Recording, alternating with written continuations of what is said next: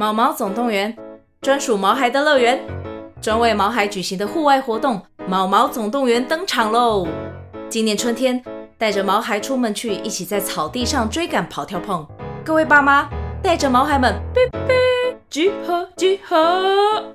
三月二十三号与二十四号，台北大佳河滨公园八号水门，毛毛总动员，专属毛孩的乐园。活动详情请见资讯栏或至 Klook 售票网站。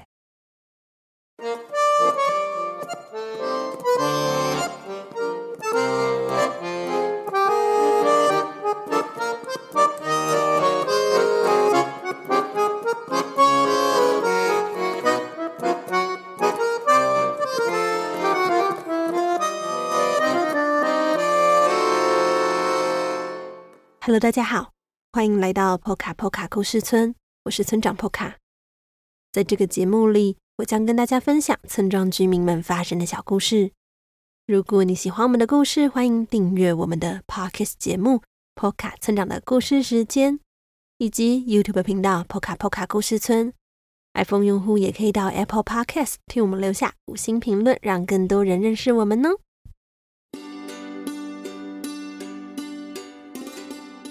最近许多朋友们都在询问的二零二四年波卡村长的故事时间插画桌历正式开始预购喽！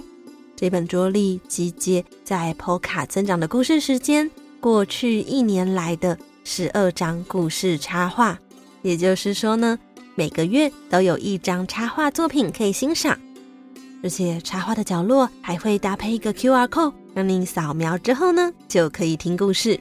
这次除了插画桌历之外，还有插画的年历海报，让波卡波卡村的插画以不同形式陪伴你度过接下来的一整年。那预购的优惠还有详细的资讯都在本集简介的链接中。早鸟预购的优惠只有两周，敬请把握喽。那来说说展览，这周因为村庄展览的场地有员工旅游，所以村庄的各展暂停一周。但从下个星期一开始。展览的咖啡厅，也就是二号基地咖啡，将恢复营业，欢迎大家有空可以去参观拍照。那也不要忘记标注波卡波卡故事村的 Facebook 粉丝页或是 Instagram 账号哦。好了，那么来说说今天的故事。大家还记得在去年的九月，也就是我们的节目第七十三集与七十四集。村长做了乔佛瑞先生的冒险笔记吗？那从那两集开始之后呢，就暂时没有再更新这个系列的故事了。哦，有些朋友可能不知道，乔佛瑞先生的冒险笔记是小河童的学校老师乔佛瑞先生年轻时在各地旅游冒险的故事。在一年后的今天。村长为了这个系列录制了新的故事。这次乔佛瑞先生的冒险故事会是什么呢？一起来听听看就知道了。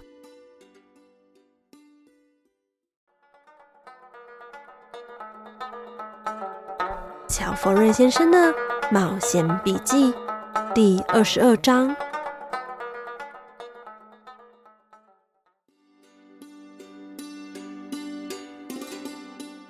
今天是七月二十七日，天气晴朗。我，克里斯·乔佛瑞，第一次遇到飞行船的故障事件，因此被迫降落在一座高山上。我拿出工具箱，努力找出问题的所在。然而，天上一阵轰隆巨响。像是在提醒我，所有的祸事往往会伴随更多的祸事。也就是说，当你遇到不好的事情时，其他的衰事往往会一件接着一件出现。因为飞行船还未修好，天空又突然下起雨来。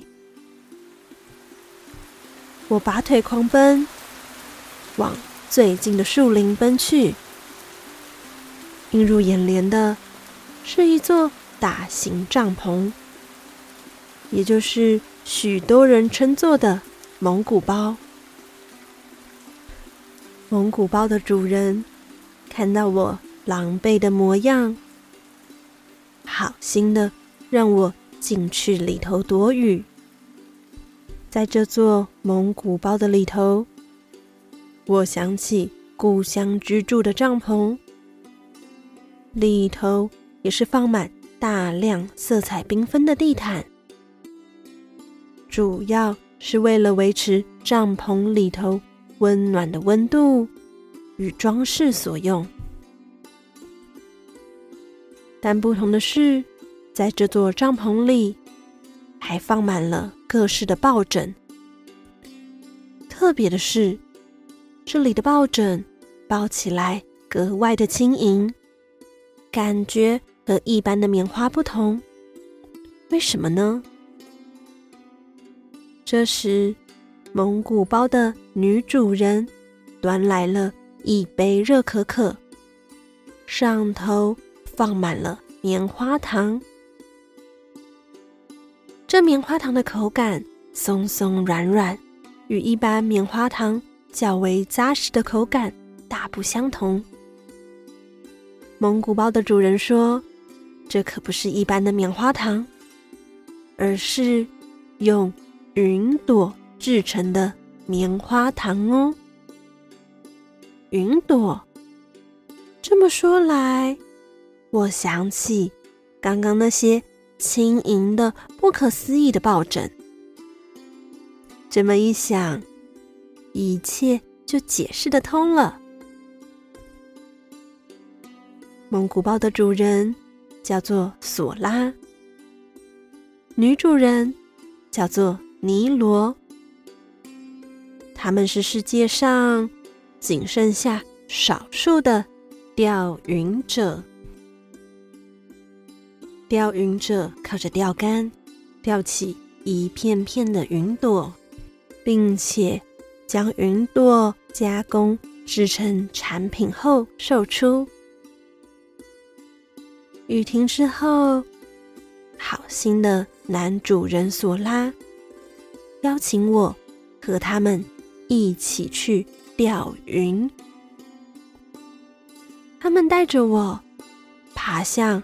更高的山，那里被云雾所环绕着。特别的是，在这座高山上，有着一株株高的、不可思议的大型花朵。为了可以站在更高的位置，以方便钓云，我们爬到花朵的上头。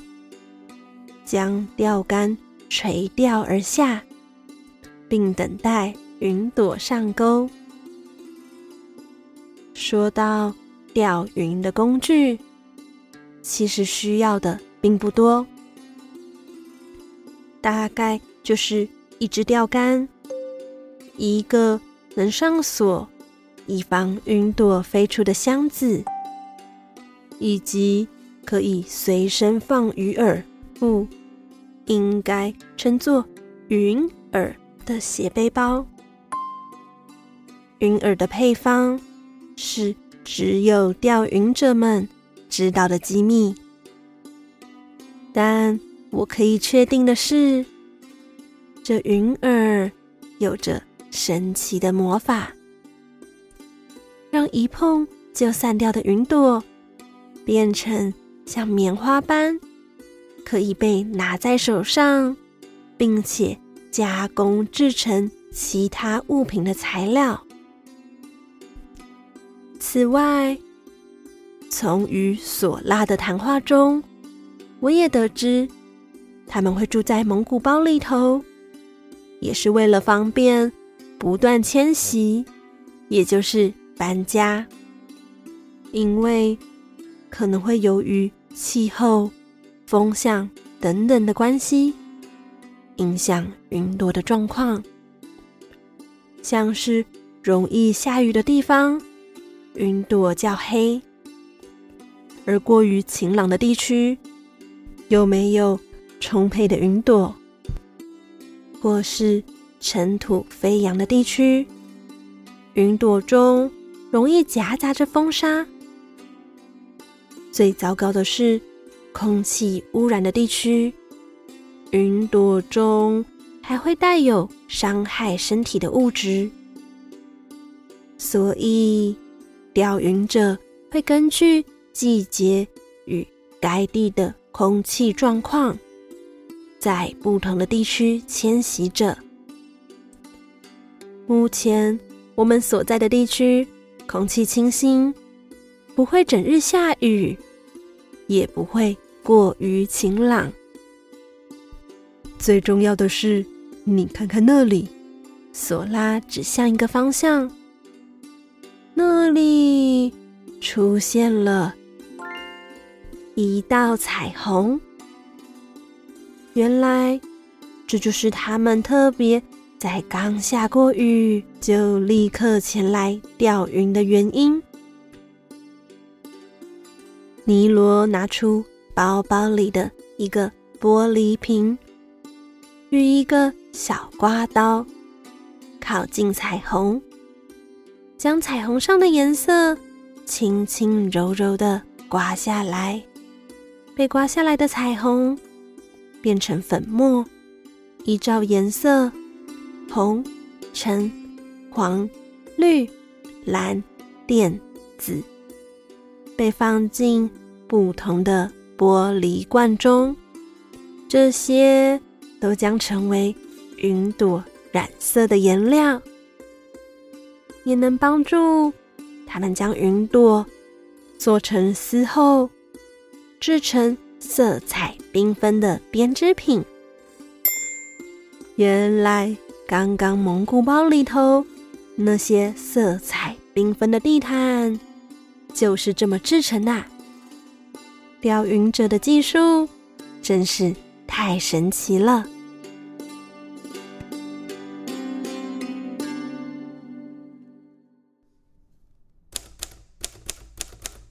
关于钓云者的后续。感谢索拉与尼罗的招待。我在他们的蒙古包中，舒适的躺着云朵制成的枕头，并盖着云朵制成的被子，一夜好眠。在修理完故障的飞行船，准备离开，前往下一个地方冒险时，他们。送了我两袋云朵棉花糖，让我在路上享用。而之后，我在不同地区仍有遇到索拉与尼罗，他们生了不少孩子。我想未来应该会有更多的钓云者在这个世界上生活着吧。听完了今天的故事之后，是不是觉得钓云者能够将天空中的云朵制成食物或是可以使用的物品而感到很神奇呢？村长最希望钓云者能够来波卡波卡村，为我们制作用云朵制成的棉花糖。好啦，今天的故事就到这里了。在节目的最后，再次欢迎大家下周有空时可以到台北的二号基地咖啡欣赏村庄的个展。欢迎来到波卡波卡故事村哦！也欢迎您用一杯咖啡的钱支持村庄发展，又或是定期定额赞助我们，成为村庄的一份子哦。那么，破卡村长的故事时间，我们下周再见了。